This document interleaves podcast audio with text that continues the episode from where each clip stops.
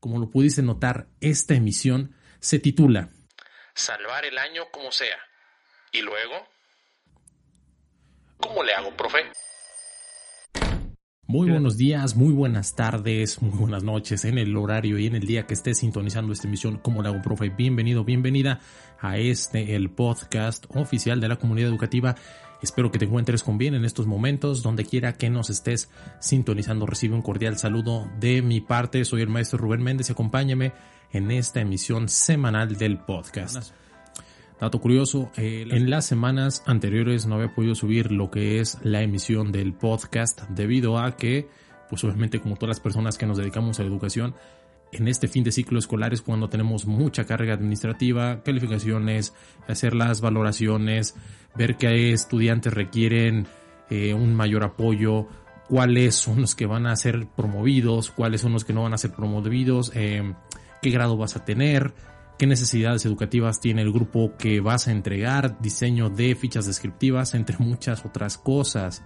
Entonces, Vamos a iniciar con la emisión del día de hoy y esta emisión tiene que ver mucho con todo este proceso eh, que, que, hacemos todos los días los profesores, los profesionales de la educación, que es el dar el seguimiento a las valoraciones de los estudiantes para poder emitir una calificación.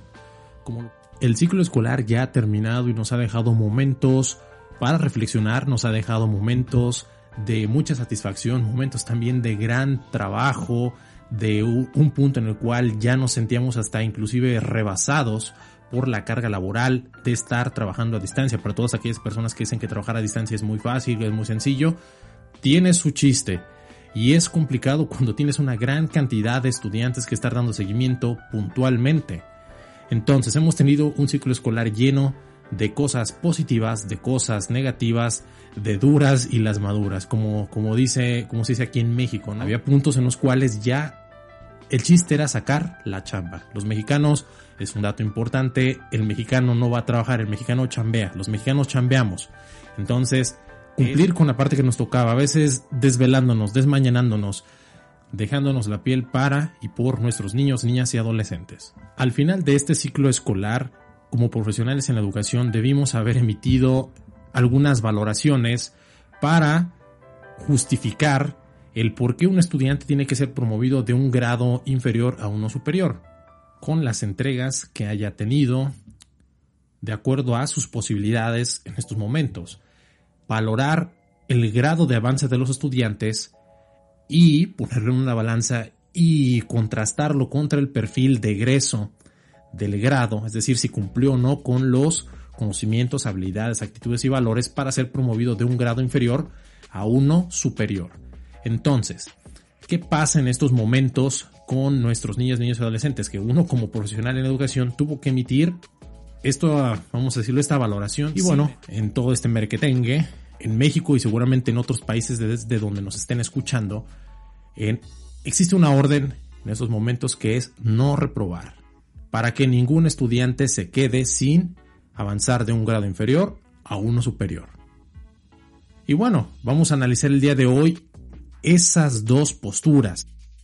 Postura número uno es, en estos momentos de pandemia me parece un razonamiento bastante inteligente, y, ahorita ojo con eso, me parece inteligente porque, ¿para qué meterle más presión a un estudiante eh, que el año pasado, es decir, o en este transcurso ya son dos ciclos escolares, que no pudo estudiar como él o ella hubiera querido, por causas ajenas a su voluntad de los estudiantes, porque no tenían acceso a internet, porque carecían de una computadora, de una tableta, o porque los padres eh, les pedían que los ayudaran a trabajar.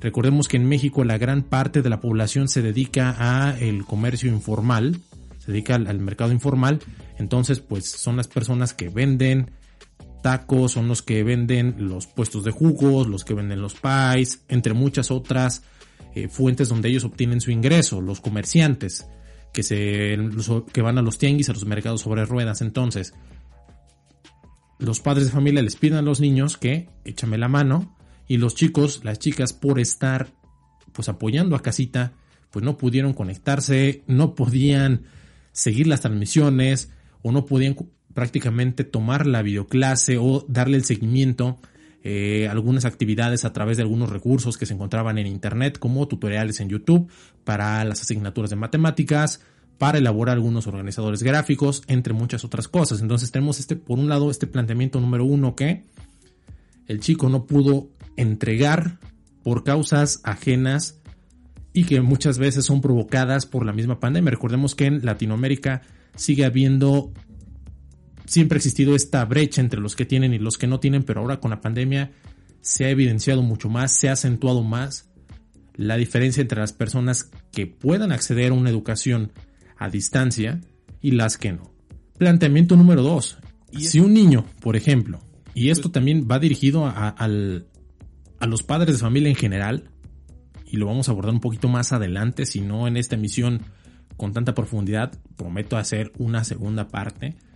Y es que, por ejemplo, padres de familia, público en general que está escuchando esta emisión, ojo, si hay un niño de tercer grado de primaria, por decirlo así, educación básica, y va a pasar a cuarto grado, pero no sabe multiplicar, no está al corriente en el tema de fracciones o algún otro tema, por poner ejemplo en matemáticas, que es donde se ve mucho esta diferencia, o vámonos a comprensión lectora, no tiene el nivel de comprensión lectora.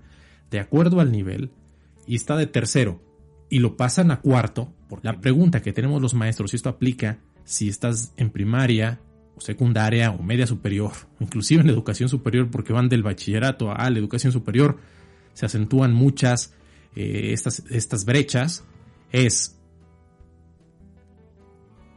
el problema sabemos que no es pasarlos.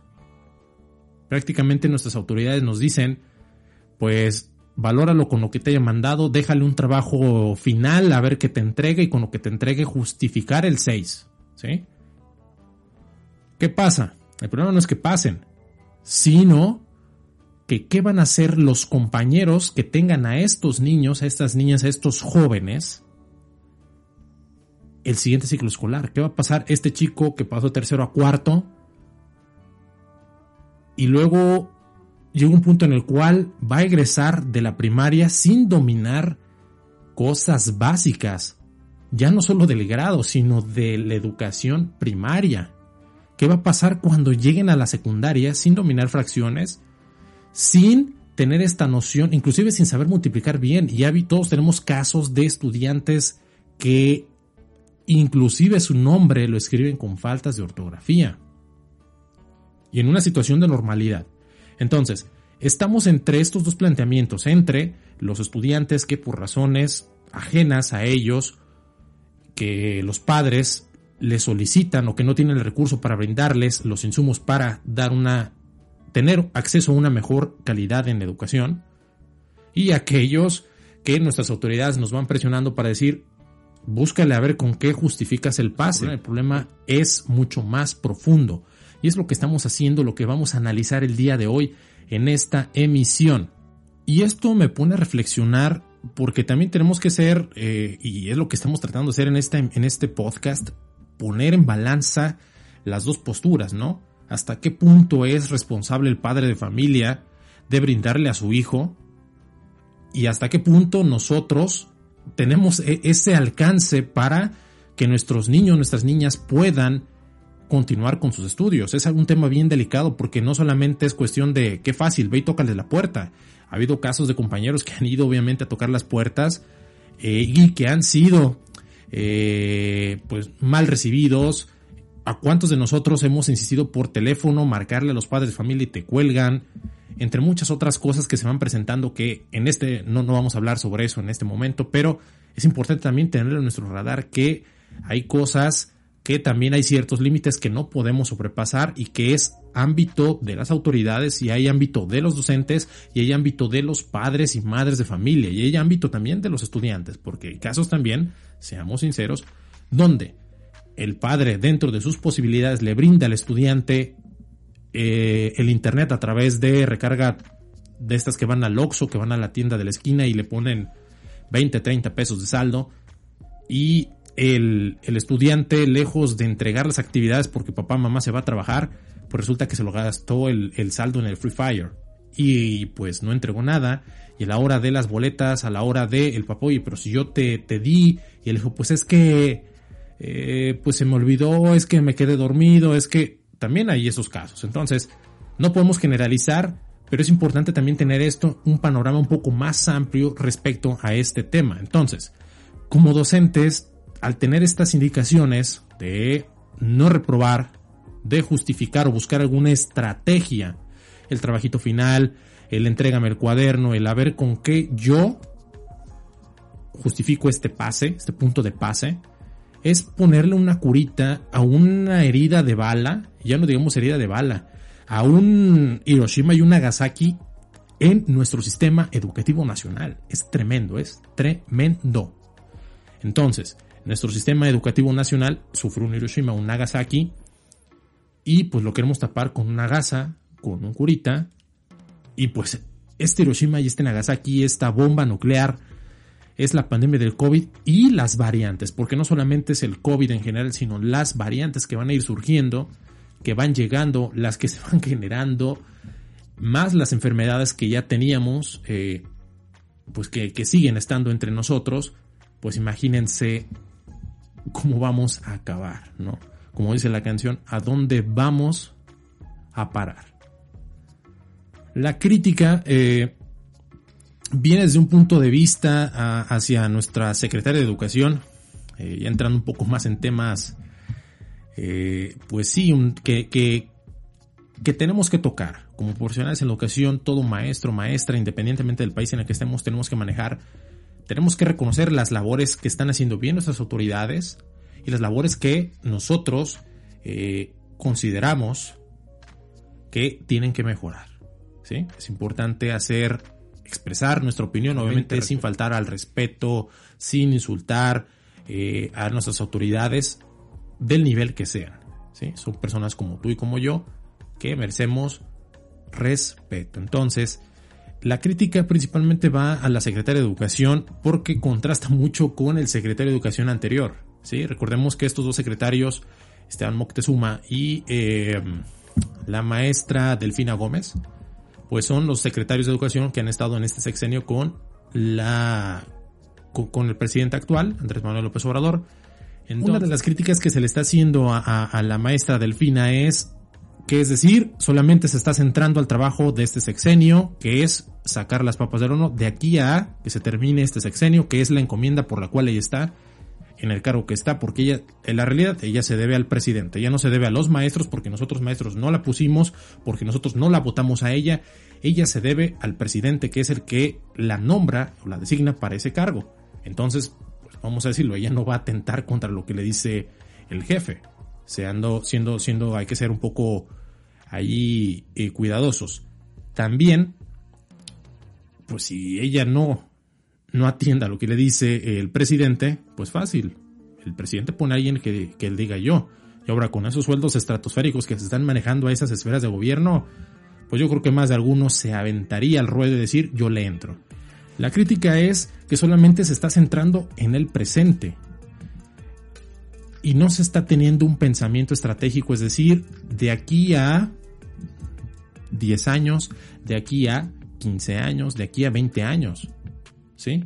Ya salvamos el ciclo escolar, sacamos el, manguerazo, el bomberazo, salimos a, sacar la chamba, a sacar la casta, a buscar las estrategias, a ir a tocar puertas, a llamar por teléfono. Pero eso es en este plazo. ¿Qué va, ¿Qué va a pasar de aquí a 10, 15, 20, 25, 30, 40, 45 años, 50 años en la educación? ¿Cuál es nuestra planeación estratégica como gremio educativo? Y esto es algo que ya había mencionado en otras emisiones, no recuerdo cuál, pero te invito a que revises todas las anteriores. Y es importante también repasar lo, que hemos visto. Y una de ellas es el sistema educativo nacional mexicano no es un sistema educativo independiente, ¿sí? Es un sistema educativo que va a cambiar dependiendo de la persona que llegue al poder. Ejemplo, ahorita está un partido eh, que tiene una tendencia a en el poder en México a las causas más sociales, no tanto a las empresariales, se enfoca más a atender a la población vulnerable. Excelente, es un punto de vista que todos los que estamos en el sistema educativo queremos que a nuestros niños, a nuestras niñas, a nuestros adolescentes, a las personas que de verdad lo necesitan, porque todos tenemos alumnos en situación de vulnerabilidad, les vaya bien, de verdad. En algunos puntos, en otros no, no concuerdo, pues la política de las personas que están actualmente en poder. Sin embargo, en materia educativa, hay cosas que también no me están gustando y una de ellas es eso, que no es independiente, no, no hay, no hay este poder de decisión. Es decir, ahorita está este partido en poder y ellos deciden que la educación va a ser este modelo. Si este partido vuelve a ganar y la persona que llega de ese partido desea continuar con estas políticas educativas, pues se van a mantener, es simple. Si llega otra, otro partido, imagínense, pues van a decir todo lo que hicieron ellos está mal y eso nos genera a nosotros que no hay una continuidad, pues también genera incertidumbre y pues obviamente no permite ver eh, de una manera adecuada por nuestras niñas, nuestros niños y nuestros adolescentes. Recordemos que el fin de un político, el fin de un diputado, de un gobernador, en teoría es ver por la gente. Pero todas estas personas y todos y cada uno de nosotros concordaremos en este punto es que consideran que la educación es importante, ¿sí? Para estas personas la educación es importante, más no es fundamental como a los ojos de un maestro. ¿sí? Ellos dicen, bueno, estamos invirtiendo tantos miles de millones de pesos, tantos miles de millones de dólares en educación, tal porcentaje del Producto Interno Bruto en materia educativa, pero seamos honestos, ¿cuánto de ese dinero de verdad llega a las aulas? ¿Cómo está tu salón de clase? ¿Con qué materiales, además del pizarrón y el libro de texto y el cuaderno que lleva el alumno, cuentas? ¿Cuántos tienen proyectores en los salones? Digo, para mínimo intentar hacer un poco diferente lo que es eh, la dinámica de clase. ¿A cuántos cursos te invitó la Secretaría de Educación Pública con validez oficial?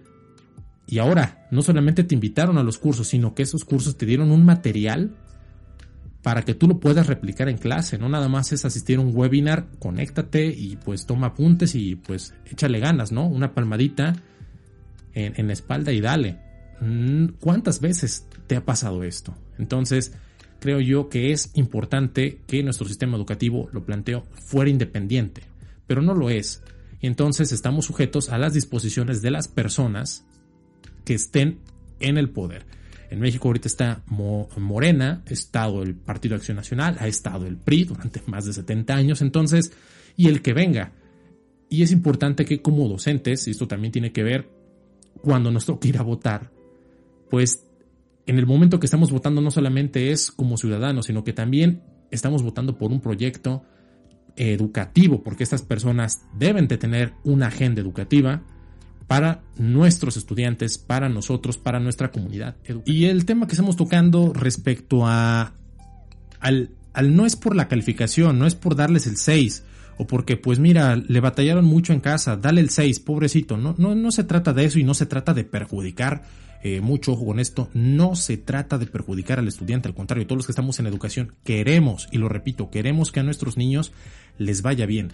Queremos que de nuestro salón de clases salga un Hugo Sánchez, un Chicharito, un Rafa Márquez, grandes arquitectos, grandes pintores, grandes escultores, eh, un abogado, un médico, un maestro, una enfermera, eh, ¿por qué no? Hasta un ministro de alguna asociación religiosa, si es eh, católico, pues que sea un sacerdote, el próximo papa que sea mexicano, si es de alguna otra denominación, pues bueno, un cargo de acuerdo a, a esa iglesia, que sean personas de bien, es lo que queremos.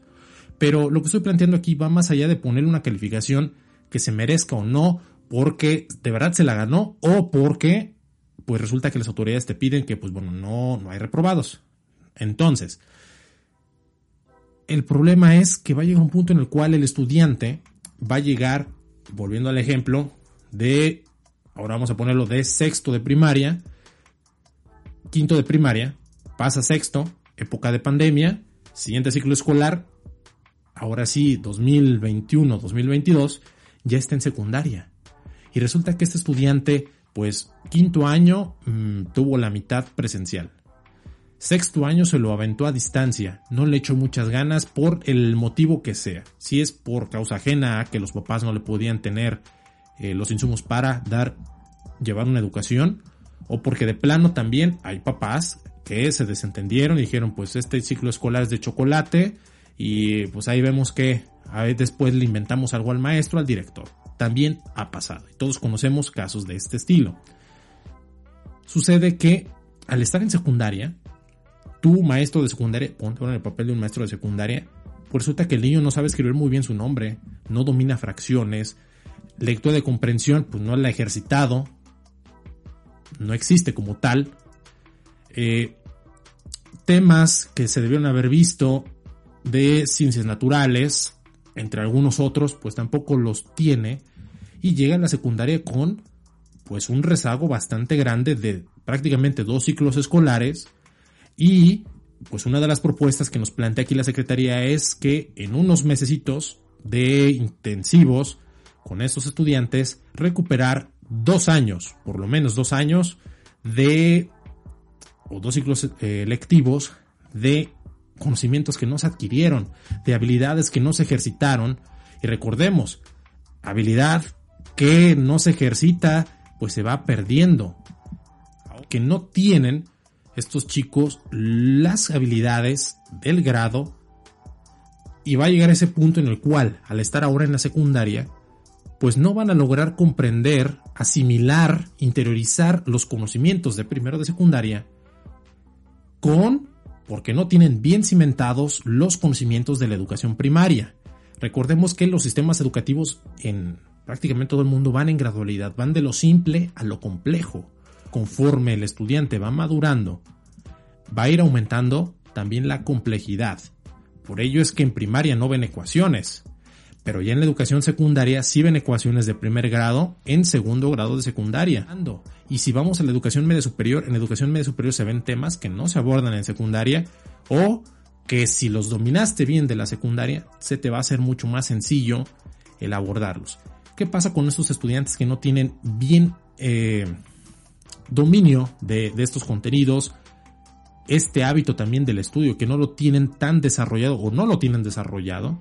¿Qué pasa? Pues que si no se tienen los cimientos o estos conocimientos bien interiorizados y las habilidades desarrolladas a un nivel suficiente para, de manera gradual, como va el sistema educativo, en perfil de ingreso de un nivel a otro, es decir, entran con unos, eh, pues sí, entran con unos niveles mínimos requeridos para desarrollar ciertas habilidades y al término del ciclo escolar tengan ciertas habilidades, ciertos niveles, cierto dominio que le permitirá continuar al siguiente nivel. Entonces, ¿será posible esto que nos plantean nuestras autoridades, que en tres meses se va a recuperar las habilidades, los conocimientos, aptitudes, actitudes y valores de dos ciclos lectivos en tres meses? Yo lo pregunto, es importante también Vamos a hacerlo. Sabemos que como docentes vamos a tener que sacar otra vez, atorarle duro y haremos nuestro mejor esfuerzo. Porque no nos queda de otra, porque es nuestro trabajo, porque es nuestra vocación, porque sabemos que es lo que tenemos que hacer y porque es lo que nos están pidiendo y lo tenemos que cumplir, así de fácil. Sin, embargo, es importante reflexionar sobre ¿es tan viable? ¿Tendrá el impacto que se está buscando? Es importante reflexionar en este tema. Pero, ¿qué va a pasar que obviamente sabemos que va a seguir habiendo un rezago y no de dos, tres eh, meses. Este rezago va a ser por unos cuantos años en caso de que la situación mejore lo suficiente. Pero ya tenemos un chivo expiatorio. ¿Y sabes quién es ese chivo expiatorio? Pues el docente. Somos tú, somos yo, somos profesionales de la educación donde socialmente nos van a estar crucificando. Van a decir, los maestros no le echan ganas, los maestros no diseñan estrategias, el maestro no tiene bien puesta la camiseta, entre muchas otras de estas cuestiones que ya estamos, inclusive, y esto me, me, sorprende, ya estamos hasta acostumbrados a que nos señalen públicamente nuestras propias autoridades, personas que se supone que conocen la realidad de un profesional de la educación en el sistema público, que se dan cuenta cuál es el estado de las escuelas, si las escuelas en la mancha urbana de las grandes ciudades en México, Ciudad de México, Monterrey, Guadalajara, Puebla, León, Irapuato, Tijuana, Veracruz, en Jalapa, en Ciudad Victoria, las grandes urbes, no tienen las condiciones, y no es de ahorita, de este sexenio, es importante señalar, ¿eh? No es de este sexenio nada más, es de todo lo que los demás robaron, es de todos los otros eh, personas que estuvieron, que descuidaron y que dicen que la educación es importante, pero no es una prioridad. Y por eso es que tenemos las escuelas en el Estado, como las encontramos hoy en día, que no están en condiciones. Y aún así, estamos dando lo mejor de nosotros, pero es triste que nuestras propias autoridades digan que es culpa del maestro, somos el chivo expiatorio. Con estas acciones eh, que se le han hecho las críticas eh, a la actual secretaria de Educación, Delfina Gómez, uno también tiene que entender que pues no hay de otra, es lo que ella le están pidiendo y ella va a tratar de sacar el trabajo que a ella le piden, para el cual contrataron, al igual que a nosotros nos contrataron para llevar a cabo determinada labor.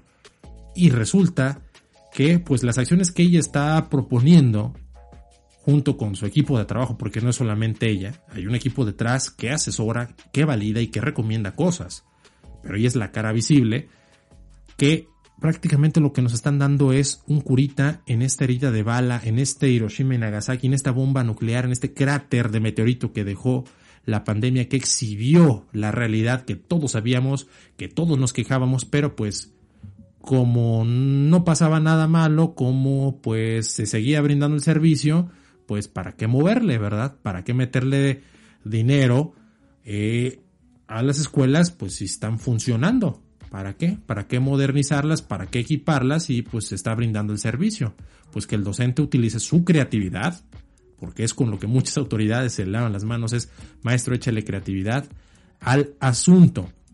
Entonces, con estas acciones que están llevando a cabo nuestras autoridades, no solamente ahorita he mencionado a la Secretaría de Educación, sino a prácticamente a los secretarios de Educación de los gobiernos, que también ellos se deben al que los puso allí, resulta que pues solamente es un, ¿cómo se dice cuando, cuando, cuando, cuando eres niño y te caes y tu mamá te, te soba? Te dice, sana, sana, colita de rana, si no sanará hoy, sanará mañana. Prácticamente es eso, nos están dando un mejoralito, nos están dando a tole con el dedo. Porque no se está atendiendo las causas, repito, no se están atendiendo las causas del por qué estamos así. No hay un plan estratégico a largo plazo, es decir, durante estos años se va a ir trabajando del año 1 al 5 en este aspecto, del año del 6 al tal en este otro aspecto y paralelamente no solamente es la parte de infraestructura, sino también en capacitación para ti, para mí y con cosas que se puedan replicar en el aula. Resulta que la capacitación que recibimos los docentes es de los mismos docentes, es decir, de aquel maestro que es bueno en ciencias y que hace experimentos y que dices, bueno, pues de ahí saco ideas y pues tratas de más o menos ahí llevarlo al salón. Pero no es porque a ti te estén dando un material oficial, bien probado, diseñado, para que tú lo puedas implementar en tu salón, en tu escuela, en cualquier sentido, pero también en materia educativa. Y encontré esta definición de, en el libro de Vidal Schmiel, Disciplina Inteligente en el Aula. Es un libro muy, muy padre, se lo recomiendo. No es muy caro, lo pueden encontrar igual ahorita con, con lo de la pandemia que hay muchas ofertas en las librerías. Eh, y encuentro aquí la definición sobre cuál es el objetivo del docente y la escuela. Y aquí menciona algo que, lo, quiero compartir con ustedes y es crear entornos propicios para el aprendizaje. Ojo, entornos propicios. Y eso no solamente es del docente y no solo es del director y del jefe de sector. Hay cosas que, que van más allá, que van más allá de tu práctica innovadora también requiere infraestructura. Y esa infraestructura cuesta dinero y ese dinero sale de nuestros impuestos, que dónde está ese dinero destinado para la educación, porque en las aulas no está. Y eso lo tenemos muy claro todos y cada uno de nosotros. Entonces, es crear entornos propicios para el aprendizaje, convertir los espacios educativos en ambientes que verdaderamente fomenten el desarrollo de capacidades en los alumnos mediante el reconocimiento, la aceptación y el estímulo, ojo, de diversas inteligencias. O sea, de verdad es, me encanta este, este concepto porque es con lo que tienes, reconoces también lo que tienen tus estudiantes, pero también te está incentivando a invertir en las escuelas. ¿Qué pasa con las autoridades educativas, con estas personas que están en puestos de elección popular? Bueno, ellos traen su agenda porque ellos nada más están en el mejor de los casos seis años. Y obviamente la educación, como le he mencionado en esta emisión y en otras, es importante, más no es fundamental. ¿Por qué? Porque si ellos ahorita le apuestan tantos miles de millones a la educación, son cosas que ellos no van a poder presumir al término de sus mandatos. Eso hay que ser realistas. Ellos en seis años no van a poder decir, pues nuestro, nuestro sistema modelo educativo en seis años, pues, pues ya resulta que en la prueba PISA somos potencia mundial. No, eso, eso va a pasar a largo plazo, con un plan, como le he dicho, estratégico, el cual, si de verdad existe, ¿dónde está? mucho, mucho me gustó esta definición. Creo que es muy acertada porque te, te incentiva a, con lo que tienes, seguir, pero también exigir para seguir mejorando estos ambientes y que también, a partir de las características que tienes tú tus niños y el ambiente en el que estás, seguir construyendo e ir avanzando. Dale para adelante, dale, dale, dale. Entonces, evidentemente, llega un punto en el cual, hablando ahora ya del punto que, fíjense cómo todo tiene que ver. hablábamos de que el chiste no, lo difícil no es pasar al alumno, o pedirles el trabajo final, o que si el estudiante se conectó o mandó actividades, eh, muy pocas porque pues tenía que ayudar a la familia, porque hay de todos los, los casos, hay, hay, como les digo, hay de todo en la viña del Señor. Hay padres de familia que dicen, yo traté que mis hijos entregaran lo mejor posible, como me lo pedía mi maestro, mi maestra de mi hijo, y de verdad sus padres de familia, mis respetos. Todos tenemos casos de padres de familia excepcionales, pero también tenemos padres de familia que, ahorita voy a poner aquí la imagen,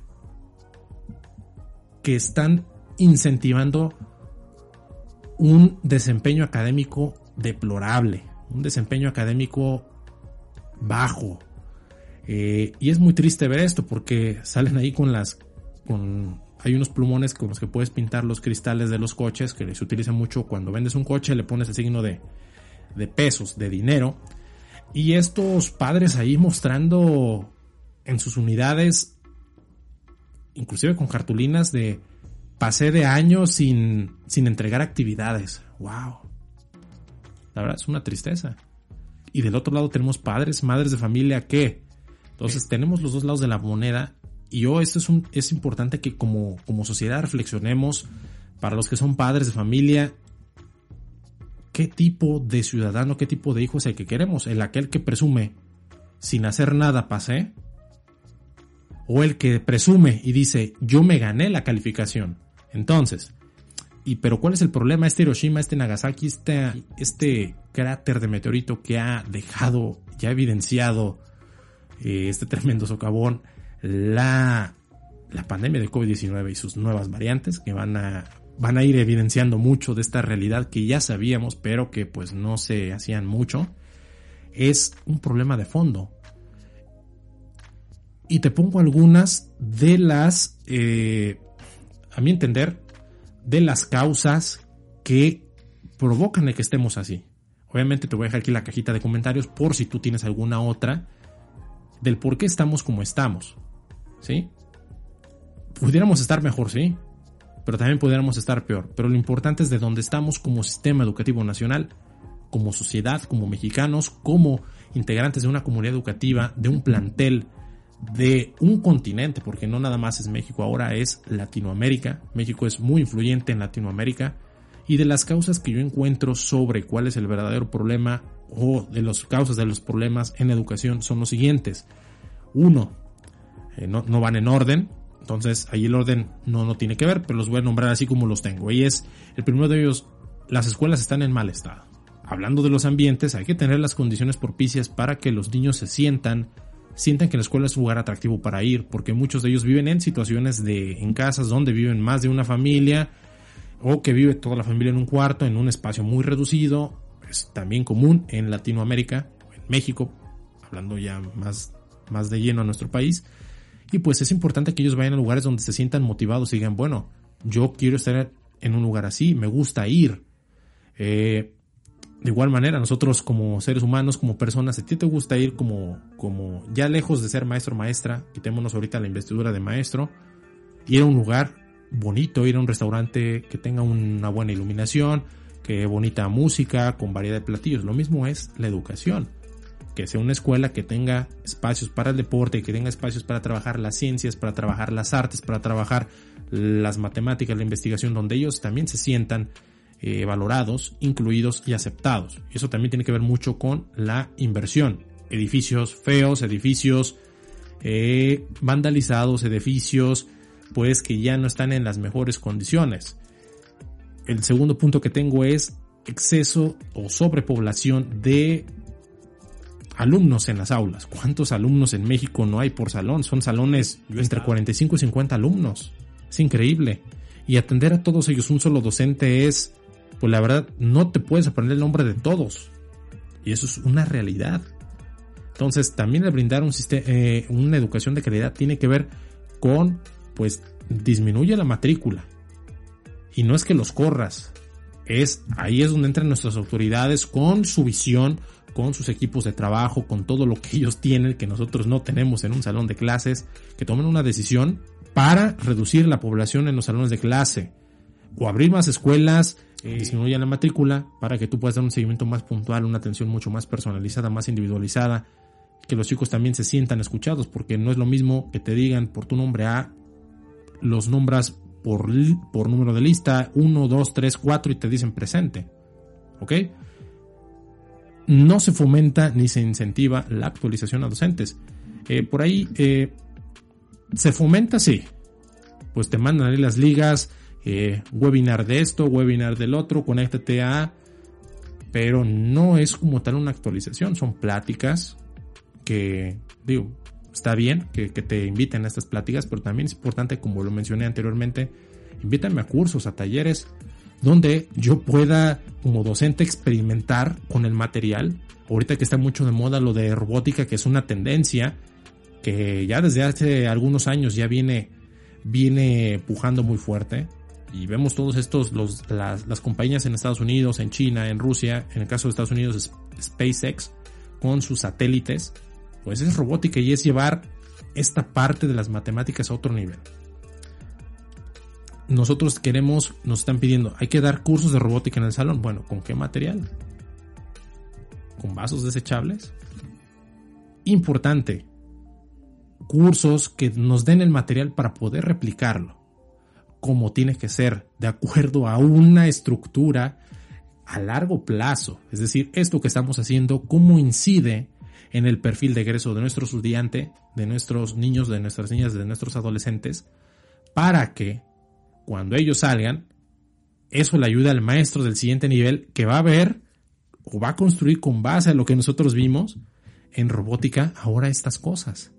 Y que puedan diseñar prototipos de alguna mano, y enfocándonos a esta parte de, de, la, de la medicina vinculada con las ingenierías que es un tema también muy avanzado, pero que es importante irlo trabajando.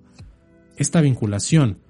Eh, exceso de burocracia, es decir, hay muchas cosas que serían muy sencillas, pero burocracia, burocracia y burocracia. Entonces, pues al haber más manitas que le meten mano al dinero, pues a ti que estás en un salón de clase no te toca nada, lo que te toca prácticamente son migajas. Por eso es que en muchas de las escuelas se pedía la cuota para tener para comprar el, el ahorita vamos a hacer publicidad de las marcas, tener el, el, limpiador de piso, para comprar los trapeadores, las escobas, en algunas escuelas, algún, pues, la sociedad de padres de familia te, al inicio del ciclo escolar te daban un paquete de plumones y un borrador y una franela y un cuadernito, una pluma y un lápiz. Y conforme obviamente, pues ya no se está pidiendo las cuotas, pues ya prácticamente prácticamente nuestros compañeros intendentes hacen el aseo con pura agüita y una barrida al salón y, y que el mismo zapatos de los niños vaya, vaya quitando la mugre. Imagínate a qué punto hemos caído. Es bien importante esa parte también de que llegue el dinero eliminando burocracia innecesaria para que los, los que de verdad importan, que son los niños y los docentes, porque si nosotros tenemos las condiciones para trabajar, vamos a dedicarnos de lleno a lo pedagógico, de lleno a lo pedagógico que es para lo que estamos aquí. no para estar llenando tanto, tanto formulario, ni estar llenando tantos eh, tablas en Excel y tantas eh, reportes. Simplifica las cosas para que el maestro de verdad se centre en quebrarse la cabeza cómo hacerle para que los chicos puedan dar un salto de calidad, que para los que están en situación de rezago puedan salir adelante. Eso es lo que debería hacer el maestro y es un llamado para que se simplifique la burocracia.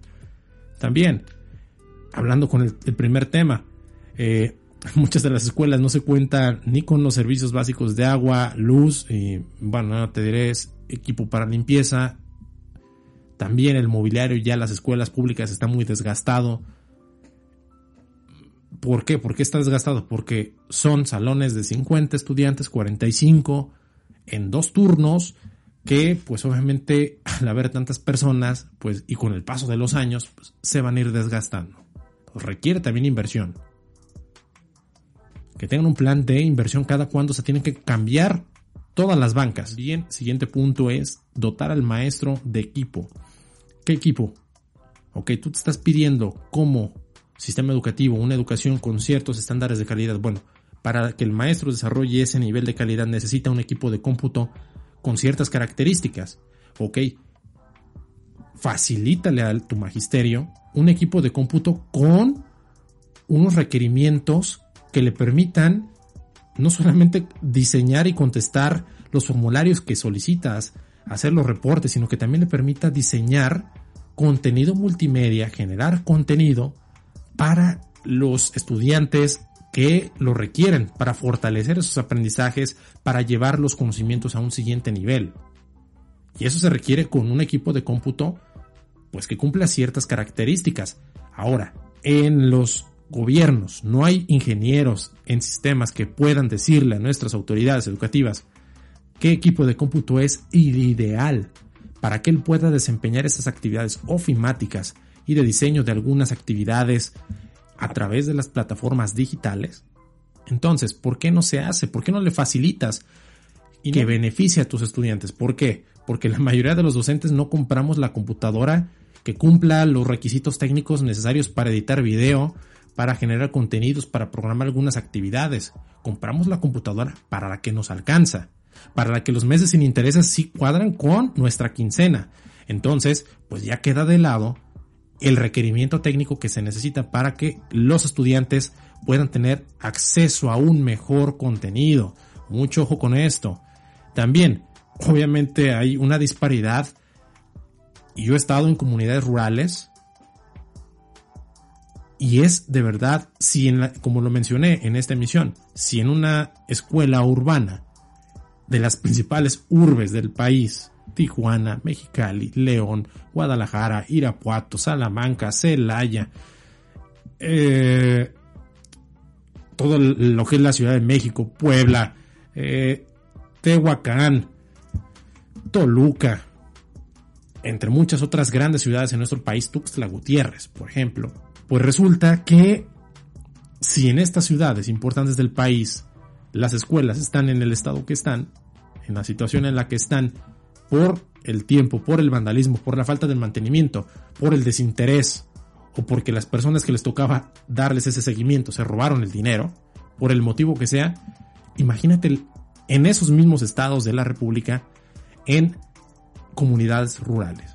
Ellos deberían tener también acceso a esta educación de calidad, el acceso mínimo a los requerimientos que he mencionado anteriormente, para que a partir de ahí ellos puedan también tener otro panorama de vida, de que la educación de verdad es para transformar las vidas de las personas. Educación que transforma, no que se queda en la memoria nada más para cumplir y para pasar un examen. Y por último es, pues obviamente si no se logra, si no pasa nada, es culpa del docente, el maestro no le echa ganas, el maestro pues no está comprometido, no tiene impuesta la camiseta y sabemos que nuestras propias autoridades lejos, o en muchos casos, de apoyarnos, eh, pues es un sana sana colita de rana, pues para que con puras promesas, ¿no? De les va a llegar el apoyo, les va a llegar, ya falta menos, este, no se impacienten, este, estas cosas tardan y pues sabemos que cuando son cosas que de verdad les importan, nombre de volada, se agilizan los trámites, se agilizan los procesos y nombres, ah caray, qué eficiencia. Y aquí lejos de dañar al docente estás dañando a los niños, porque no estás privando al docente de una mejor computadora, no es al docente de que la escuela tenga agua, al director, al jefe de sector, sino el principal afectado son los niños, son las niñas de que cuando van al baño no hay agua para lavarse sus manitas, no hay jabón para que puedan tener una buena higiene, no hay, ya no digamos, bueno, papel sanitario en las escuelas. Maestras de preescolar, ¿cómo le hacen? En mi opinión, este momento de pandemia, este Hiroshima, este Nagasaki, este cráter de meteorito que estamos viviendo que abrió la brecha, que ya existía desde hace muchos años, la educación se ha quedado atrapada nuestro sistema educativo en México y en Latinoamérica en formalismos. ¿Qué formalismos son? Cumplir como sea.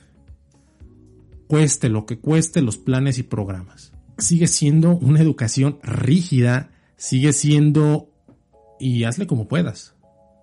En mi opinión, se está desaprovechando una auténtica oportunidad de replantear la escuela como espacio, espacio no solamente eh, físico, porque es un edificio, sino también como espacio donde los estudiantes interactúan, donde desarrollan habilidades, donde interactúan con otras personas de otra edad, que en este caso son interactúan con los docentes e interactúan con sus pares, con personas de su misma edad, de sus mismas eh, gustos, con personas que tienen gustos distintos y estamos trabajando lo que es la inclusión y la tolerancia, ojo con el grado de corresponsabilidad de los padres.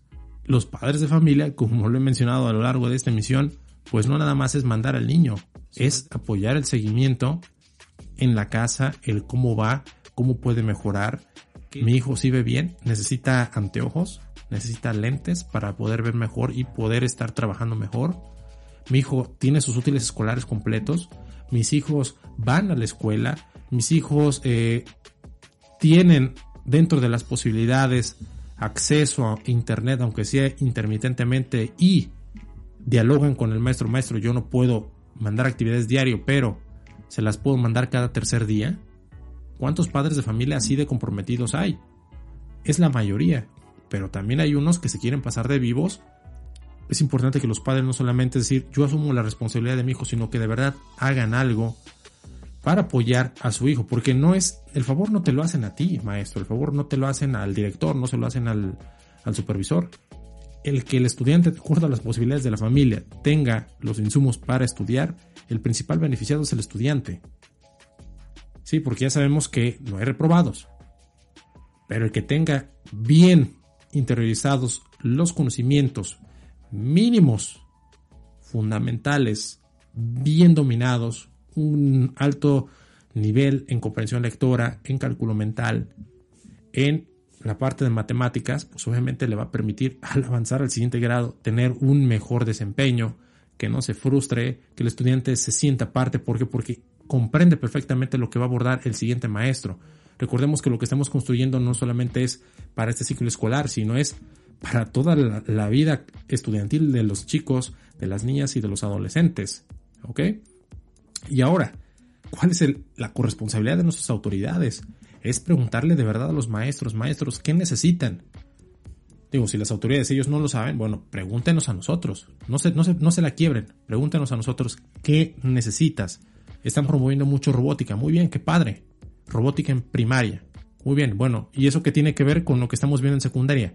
Porque nada más se ve en primaria y en secundaria, como no te llega el equipo, como a ti no te capacitan para dar un taller de robótica, pues no puedes abordar y darle seguimiento a lo que vieron en primaria. O al revés, lo ves en secundaria, pero en, el bachillerato no hay los insumos para llevar a cabo esta continuidad a lo largo, llevarla a lo largo de los diferentes niveles, en este caso de la educación básica. Entonces, es un llamado importante a las autoridades, dense vuelta a las escuelas, nada les cuesta, tienen vehículo oficial. Vayan a las escuelas, abran, vayan a un baño, abran la llave de un baño, a ver si hay agua, jalen la cadena del sanitario, Vayan a ver si hay jabón. Vayan a ver si el salón tiene un proyector o tiene una pantalla para apoyar a los estilos de aprendizaje de los estudiantes. ¿Cuántos salones tienen luz? Las canchas, ¿cuál es el estado de las canchas? Entonces, de allí es importante, no se la quiebren autoridades, vayan a las escuelas y vean la realidad.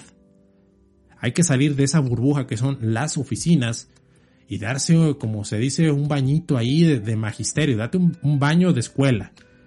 ¿Cómo es la situación de nuestras escuelas?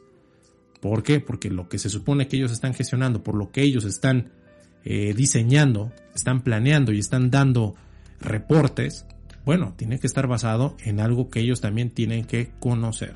Entonces, a grandes rasgos, esta es la misión de este día. No se trata de decir el maestro es el culpable nada más y los padres de familia, autoridades, es una corresponsabilidad. Pero creo yo que la mayoría de los docentes siempre va a haber una excepción a la regla, obviamente. Estamos haciendo todo lo posible por nuestros niños, por nuestras niñas, con los recursos personales.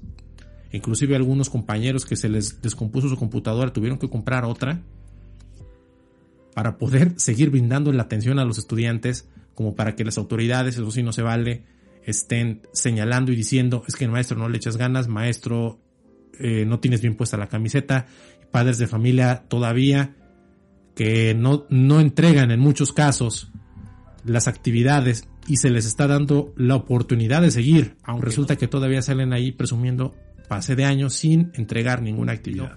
Y sobre todo recordemos que no afectas al maestro, que no es afectar al, al, padre de familia, que no es afectar al secretario, a la secretaria de educación, al presidente, al gobernador, sino el principal afectado de todas estas negligencias que se han venido no solo de ahora, sino de años, el principal afectado son nuestros estudiantes. Bueno, esto ha sido la emisión de esta semana. Te invito a dejar comentarios, a complementar esta lista, a dar tu punto de vista, obviamente, con mucho respeto. Te mando un saludo a la distancia. ¿Cómo le hago, profe? Hasta la próxima. ¿Cómo le hago, profe?